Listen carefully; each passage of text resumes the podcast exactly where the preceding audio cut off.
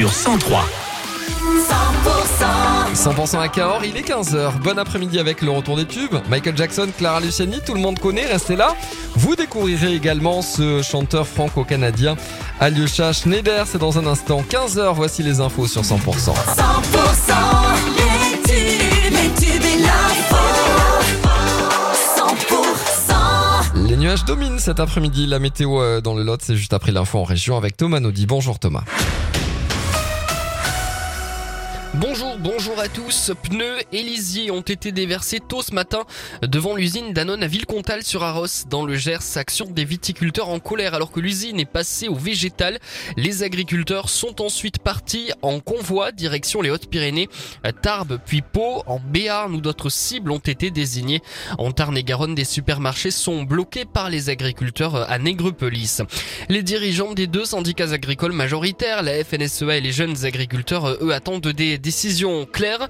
Emmanuel Macron les reçoit cet après-midi à l'Elysée à quatre jours de l'ouverture du salon de l'agriculture à Paris. Le ministre chargé de la Santé en déplacement à Toulouse aujourd'hui, alors que le CHU est en pleine crise après deux agressions sexuelles dont un viol et, des, et un suicide ces derniers jours. Frédéric Valtou doit rencontrer l'ensemble des acteurs dans la prise en charge des urgences de l'agglomération ainsi que les élus.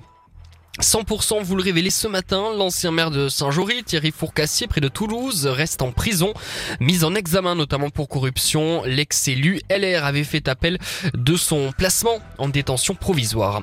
Dans l'actualité aussi, lors des réquisitions cet après-midi au procès des attentats de Trèbes et Carcassonne devant la cour d'assises spéciale de Paris, les deux représentantes du ministère public prennent la parole en ce début d'après-midi. Sept accusés euh, sont poursuivis pour association de malfaiteurs terroristes ou des délits connexes.